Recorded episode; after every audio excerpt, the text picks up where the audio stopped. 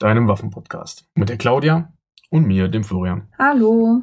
Thema der heutigen Folge sind Rotpunktvisiere auf Kurzwaffen. Nur Rotpunktvisiere auf Kurzwaffen oder geht es auch um andere Visierungen? Nee, also Rotpunktvisiere ist ja ein Überbegriff für Reflexvisiere, Prism und holographische Visiereinrichtungen. Aber das sind jetzt technische Haarspaltereien. Wir stellen jetzt eigentlich nur die Rotpunktvisiere dem klassischen Kimmekorn-Konzept gegenüber, der offenen Visierung. Um jetzt einfach nur eine authentische Meinung zu haben, die nicht von mir irgendwie vorbelastet ist.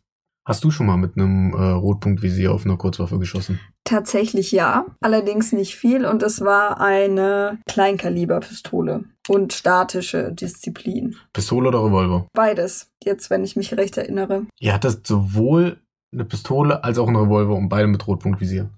Ja, auch wenn das äh, Rotpunktvisier ein grünes Fadenkreuz hatte. Okay, das macht jetzt erstmal keinen Unterschied, also keinen großen. Wie hat's dir denn gefallen? Also ich war vorher eigentlich nur die offene Visierung mit der P8 gewöhnt. Also nicht nur mit der P8, sondern auch mit anderen Pistolen. Und ich habe da wirklich lange gebraucht, reinzukommen in die offene Visierung. In die Und- offene. Genau, da habe ich, ja, bis du als Anfänger verstehst, was muss ich jetzt wo scharf stellen, habe ich beide Augen offen, habe ich ein Auge zu. Spoiler-Alarm, es ist das Korn. Ja, trotzdem, als Anfänger hatte ich da so meine Probleme.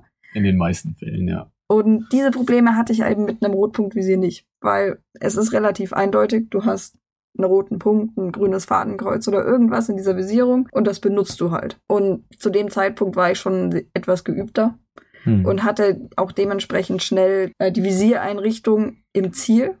So, wenn man halt Anfänger damit beobachtet hat, dann haben die manchmal so, hä, wo ist das Fadenkreuz? Ich finde es ein bisschen despektierlich, wie du über Anfänger sprichst. okay, wenn man so Aber man musste halt kurz suchen, ne?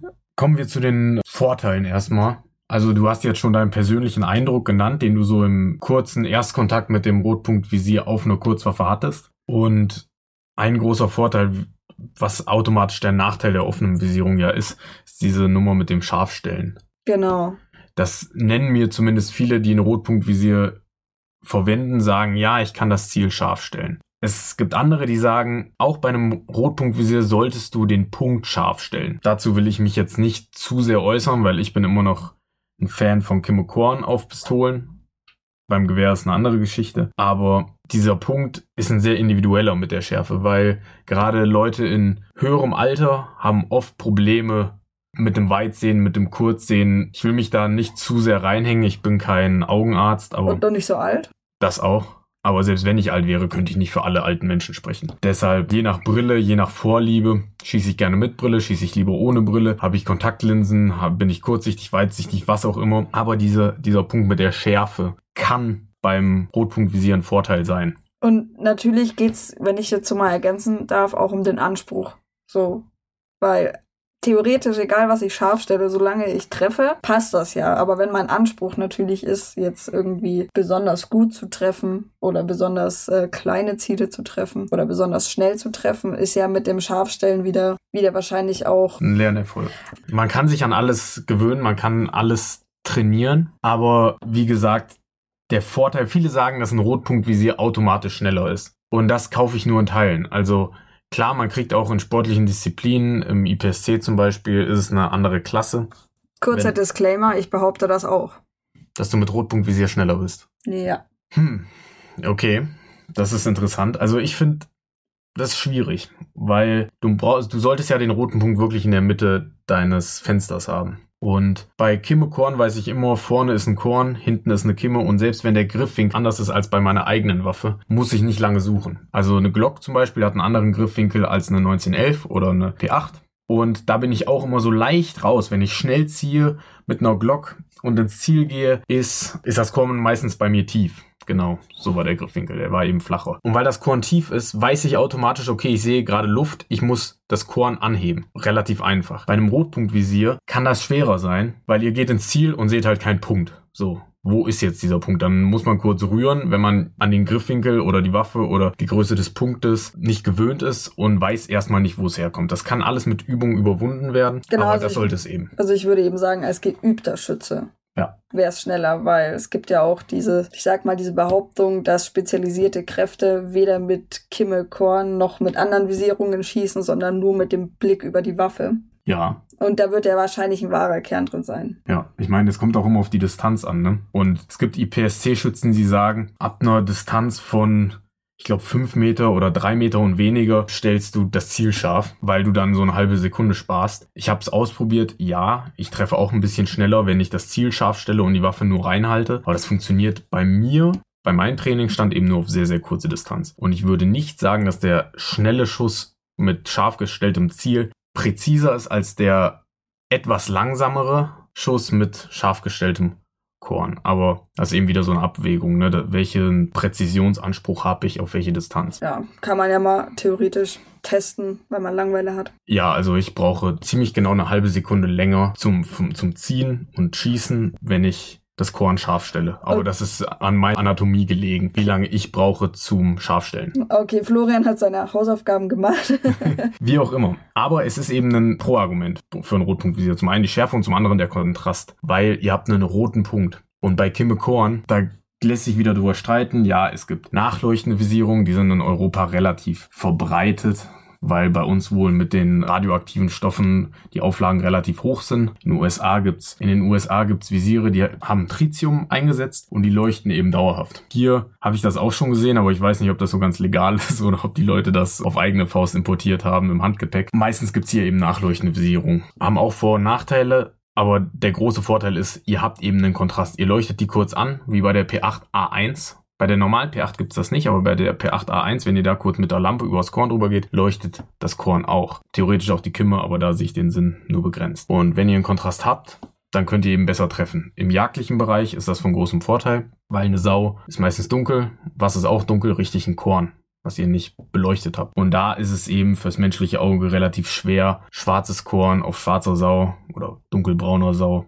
zu erkennen. Und ja, ich will mich jetzt nicht zu sehr in das Self-Defense-Setting reinwagen, weil ich da sehr wenig Erfahrung habe, beziehungsweise gar keine. Aber wenn man sich die Mode von heute anschaut, nur mal so im Straßenverkehr, wie oft habt ihr euch gedacht, oh, den habe ich nicht gesehen, weil der Typ eine schwarze Jacke trug. Und wenn der Bösewicht halt auch eine schwarze Jacke trägt, kann ich mir auch vorstellen, dass es schwieriger ist, mit einem schwarzen Korn auf eine schwarze Jacke zu schießen, als mit einem erhellten Korn oder einem Rotpunktvisier auf eine dunkle Jacke. Ich meine, wie viele Bösewichte in Filmen sehen aus wie Weihnachtsbäume, so beleuchtet und bunt und die tendieren ja eher dazu, schwarze Kleidung zu tragen. Aber das ist jetzt nur so am Rande für den Self-Defense-Plan. Ja, gut, inwiefern kann man Not Notwehr planen, aber ja, also gut, Filme sollten auch nicht so unbedingt der Standard sein, aber wir geben zu, die heutige Mode tendiert zu dunklen Farben. Und Einbrecher tendieren auch zu dunklen Farben. Bestimmt, gehe ich von aus. Aber auch da bin ich noch kein Einbrecher gewesen. Ist auch nur eine steile Behauptung von mir. Ja. Aber am Ende ist ein Rotpunktvisier immer, leuchtet immer heller als der Hintergrund, wenn es gut läuft. Das kann aber auch Nachteile haben. Kommen wir zu den Nachteilen. Je nachdem, wie hell euer Rotpunktvisier eingestellt ist. Es gibt Rotpunktvisiere, die können selbst die Helligkeit anpassen an die Umgebung. Aber da ist wieder das Problem, misst das Rotpunktvisier die Helligkeit, wo die Waffe ist oder wo worauf die Waffe gerichtet ist. Das sind lauter Probleme. Wenn ihr aus dem Dunklen ins Helle schießt, kann das unter Umständen das Rotpunktvisier als Dunkelheit ansehen, stellt den Rotpunkt runter und auf das Helle auf, was ihr schießt, habt ihr einfach keinen Kontrast mehr. Ihr seht den Punkt dann kaum, weil eure Waffe bzw. euer Rotpunktvisier sagt, jo, es ist gerade dunkel, du solltest das Visierbild nicht überhellt bekommen und ja, deshalb regelt's runter. Und Genau andersrum ist das Problem, wenn ihr selbst im Hellen steht und schießt ins Dunkle rein. Das kann zum Beispiel, wenn ihr im Schatten seid. Ja, also es gibt so Schießstände, da leuchtet die Sonne auf die Scheibe und ihr steht eben im Dunkeln. Im sportlichen Setting kann es genauso ärgerlich sein. Nur im sportlichen Setting hat man eher die Zeit, sich darauf einzustellen und nochmal am Rotpunktvisier rumzu spielen. Ja, deswegen äh, weiterer Nachteil, man ist abhängig von einer Batterie. Kann man sein, ja. Es gibt zwar auch welche, die funktionieren angeblich ohne, aber dann seid ihr schon wieder abhängig von Sonnenlicht. Jetzt sagen viele, ja, ist doch gar kein Problem, ich habe doch immer Sonnenlicht oder eine Beleuchtung. Naja, wie viel Zeit verbringt eure Waffe im Waffenschrank? Punkt eins. Punkt zwei. Wie viel Sonne scheint in eurem Waffenschrank? Das auch. Und wenn ihr sie holstert, ist euer Holster eins mit Haube überm Rotpunktvisier. Die gibt's von Safariland zum Beispiel. Naja, dann kommt auch nicht viel Licht drauf. Gleiches gilt aber auch für nachtleuchtende Kimmekorn. Da gibt's zwar auch Versuche im Holster was rauszuschneiden, damit das Korn beleuchtet wird, aber ich habe selbst so ein Ding von Safariland, das funktioniert nicht so wirklich. Also das muss man eben selbst wissen. Also diese Kontrastgeschichte und Beleuchtungsgeschichte ist kompliziert. Man sollte da auf jeden Fall mit üben Und wenn man geübt ist und auch weiß, bei welcher Helligkeit und wie das Rotpunktvisier funktioniert, dann ist das auch eine tolle Möglichkeit. Aber wo wir gerade bei den Holstern waren, das ist eben auch wieder ein Nachteil. Also für jede Waffe, für die es ein Rotpunkt-Holster gibt, also eine Holster für eine Waffe mit Rotpunkt, gibt's immer auch eine Version für eine Waffe ohne Rotpunkt. Aber andersrum gibt es das in der Regel nicht. Also versucht mal einen Heckler und Koch USP Holster mit Rotpunkt zu finden. Das ist schwer. Kommen wir zum anderen Nachteil. Die Montage des Rotpunktvisiers ist extrem wichtig, gerade bei einer Pistole, weil bei einer Pistole bewegt sich ja quasi das Rotpunktvisier bei jedem Schuss einmal mit dem Repetiervorgang. Also es kann sich auch leichter lockern. Wenn es sich lockert, ist es schlecht, weil... Weil es dann wackelt. Ja, und man, man eben den Haltepunkt mehr. verliert. Deshalb, Montage muss beachtet werden, Holster müssen beachtet werden. Ihr Glockboys, ihr habt's gut. Bei euch gibt's für jede Waffe, die einen Optics-Cut hat, auch ein Holster dafür. Behaupte ich jetzt mal. Ich habe nicht nachrecherchiert, aber bin mir 100% sicher, dass es so ist. Und der vorletzte große Nachteil ist eben die Zuverlässigkeit. Haben wir eben schon angeschnitten mit den Einstellungen, Helligkeit, Dunkelheit, aber eben vor allem der Batterie. Also es gibt Rotpunktvisiere, die halten sehr lange und es gibt welche, die sind sehr schnell leer. Vor allem, also es gibt ja auch welche, die schalten sich aus, selbstständig. Ja. Aber es gibt auch noch welche, die tun das nicht und dann legt ihr eure Waffe in den Waffenschrank und keine Ahnung, fahrt zehn Tage in Urlaub oder schießt die nächsten drei Monate nicht mehr alle Schießstände zu oder was auch immer. Ja, dann leuchtet die rot im Waffenschrank und dementsprechend leuchtet sie halt nicht mehr, sobald ihr sie dann benutzen wollt. Ja. Okay, eine andere Nummer ist die Sache mit dem Shake Awake. Das bedeutet, wenn ihr die Waffe bewegt, geht das Rotpunktvisier an. Denkt man sich erstmal, das ist ja eine grandiose Idee zum Stromsparen. Aber was ist der Nachteil? Also ich würde jetzt mal ganz stark behaupten, wenn man mit der Waffe unterwegs ist, die Waffe führt und sich logischerweise bewegt und Shake Awake kommt ja von Schütteln, dass die sich die ganze Zeit ein- und ausschaltet und was auch immer. Und das frisst natürlich Strom. Und jetzt kann man sagen, ja, okay, aber ich, keine Ahnung, sitze damit nur beim Ansitz. Ja, dann habt ihr die Waffe in eurem Transportköfferchen im Auto und fahrt über sämtliche Bodenwellen und dann kann es eben auch schon passieren, dass die Waffe sich, also das Rotpunktvisier sich ein- und ausschaltet. Und im Ernstfall habt ihr halt dann, wenn es wieder drauf ankommt, keine Batterie mehr, weil es vorne die ganze Zeit Licht an Licht ausgespielt hat. Es gibt zwar die Möglichkeit, dass man das Rotpunktvisier komplett ausschaltet, aber irgendwie hat das dann ja auch den Zweck des Shaker-Wakes verloren, wenn ich sowieso wieder einschalten muss. Allerdings zum Transport sehe ich das schon als eine sinnvolle Entscheidung, es vorher auszustellen und dann, wenn es in Anführungszeichen ernst wird, anzustellen. Beim Führen eher nicht, weil ihr könntet eine Waffe auch transportieren, wenn sie nicht so notwendig wäre. Also denke für Leute, die Waffen auch wirklich längere Zeit führen, die sollten einfach darauf achten, dass sie ihre Batterie öfter austauschen. Eine andere Möglichkeit ist, die mit Sonnenenergie funktionieren. Es gibt dieses alte G36 Rotpunktvisier, wo man so reinkriechen muss. Ich denke, jeder, der das klassische G36 vor Augen hat, kennt es mit diesem Schieber oben drüber. Jetzt mal abgesehen davon, dass es so 90er Jahre Technik ist und mir glaube ich auch niemand böse ist, wenn ich das hier erzähle. Ich denke, das sind keine Militärgeheimnisse und ich hoffe, dass unsere Gegner uns dieses Rotpunktvisier im 21. Jahrhundert klauen, weil solche Gegner kann man sich nur wünschen, weil klar, es ist gut gelöst mit der Helligkeit,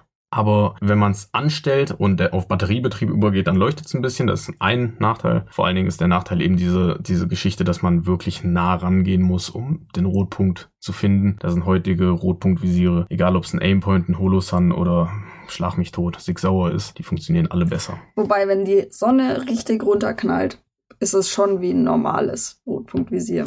Das war es dann aber auch stimmt von der Helligkeit, aber du musst immer noch sehr nah dran gehen. Ach so, ja, ja. Okay. Um den Rotpunkt zu finden.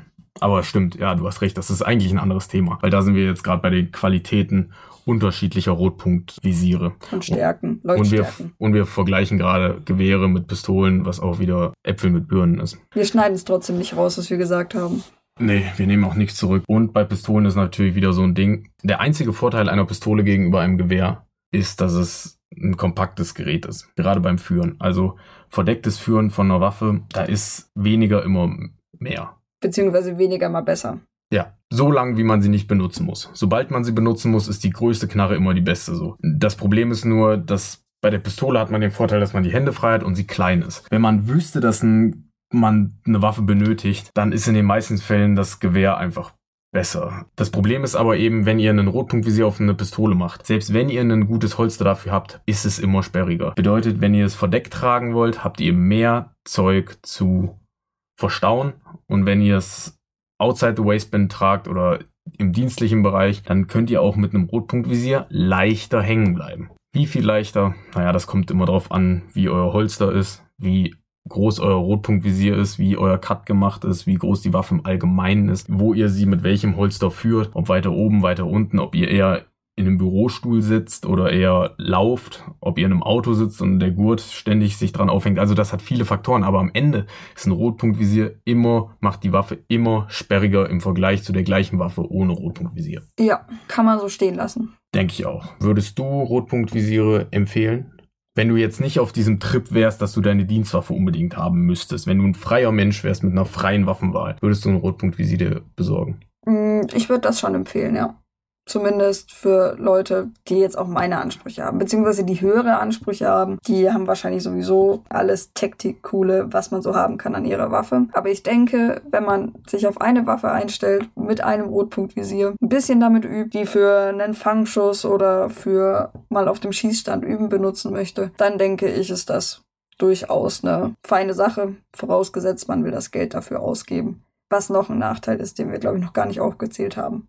Der Preis, klar. Der Preis ist recht hoch. Das ist ein Nachteil, stimmt. Guter Punkt. Aber so ein Tritium-Visier kostet auch ein bisschen was. Aber nicht so viel wie ein, ein Rotpunktvisier und schon gar nicht, wenn ihr den Cut noch machen müsst. Wenn ihr eine Waffe habt, die keinen Optics-Cut hat, dann wird's richtig teuer. Dann müsst ihr zum Büchsenmacher gehen, die Waffe beschneiden lassen. Ja, kann man so sagen. Also ihr müsst diesen Cut reinmachen lassen und das kostet natürlich auch, klar. Meine persönliche Meinung ist eher, ja, so semi-emotional, weil ich bin der Meinung, it's the Indian, not the arrow. Also es ist der Indianer, nicht der Pfeil, was entscheidet. Und würde ich mich entscheiden, aus einem rein emotionalen Standpunkt würde ich sagen, nein, macht's nicht. Weil ich finde so, die Pistole ist ein analoges System. Alles in unserer heutigen Welt ist irgendwie digital und die Pistole ist es nicht. Und weil ich irgendwie ein jung geratener Boomer bin, ähm, Er ist eigentlich ein 75-Jähriger gefangen im Körper eines 25-Jährigen. Ja, ja, so ist es. Aber deshalb irgendwie finde ich, meine Waffen müssen nicht auch noch irgendwie mit Bluetooth steuerbar sein, ja. Oder Online-Banking besitzen. Ja, das müssen meine Waffen auch nicht können. Und ich auch nicht. Also das Team Überweisungsträger entscheidet sich auf jeden Fall für Kimmekorn. Und ja, aber ich kann euch auch verstehen, wenn ihr einen Rotpunkt benutzt, nur wie es überall ist, übt damit und dann wird auch alles funktionieren. Außer ihr kauft euch wirklich das billigste Rotpunkt für 15 Euro bei Amazon aus purem Chinesium. Aber ansonsten wird das funktionieren. Ja, ich gebe dir auch recht mit, es liegt am Schützen und nicht an der Waffe. Aber warum sollte man es sich nicht leichter machen, wenn man nicht die Muße hat, Experte zu werden? Stimmt, aber wenn man eben nicht besonders technikaffin ist, würde ich eben nicht sagen, dass man es sich leichter macht. Nicht zwangsläufig. Wenn das Problem mit dem Scharfstellen ein größeres ist als das mit der Technik, um mal im alte Leute-Bereich zu bleiben, dann äh, klar, dann sollte man sich einen Rotpunkt vielleicht mal drüber nachdenken. Aber wenn man einigermaßen gut sehen kann, aber die Digitalisierung verteufelt, naja, gut, dann hört man eigentlich auch keinen Podcast. Die Quintessenz ist, macht, kauft euch das, worauf ihr Lust habt. Ja, hat alles Vor- und Nachteile. Danke für eure Aufmerksamkeit. Ich habe noch was Lustiges zu sagen. Oh, jetzt sind wir aber gespannt. Wenn du sagst, was Lustiges, da, da müssen wir uns jetzt.